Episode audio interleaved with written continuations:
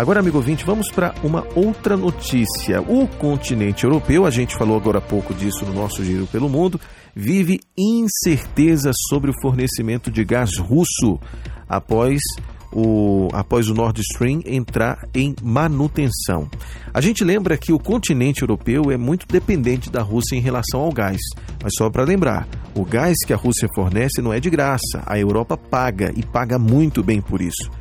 Mas agora, devido a essa crise e guerra entre Rússia e Ucrânia, no qual a Europa se posicionou contra essa guerra, agora o gás, o fornecimento de gás está sendo utilizado como uma forma também é, uma forma também de guerra, não uma guerra braçal, mas uma guerra em que se você é contra os meus interesses, então acaba que eu não, também não vou fornecer para você aquilo que eu possuo.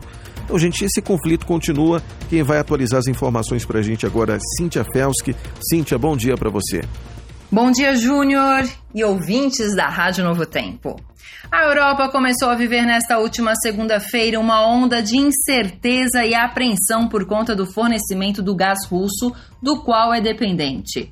Isso acontece porque o Gazprom iniciou obras de manutenção no gasoduto Nord Stream 1, que transporta grande parte do gás que ainda fornece para a Alemanha e outros países do oeste da Europa, com previsão de interrupção dos fluxos por 10 dias, mas governos, mercados e empresas estão preocupados que a paralisação possa ser estendida por causa da guerra na Ucrânia.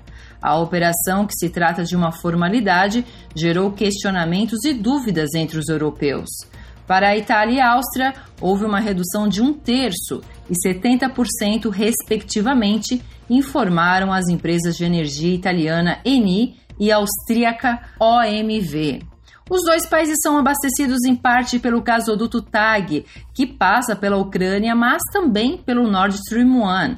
Entretanto, nas últimas semanas, a Rússia, alegando problemas técnicos, já tinha reduzido 60% do fornecimento de gás através do Nord Stream, uma decisão denunciada como política por Berlim.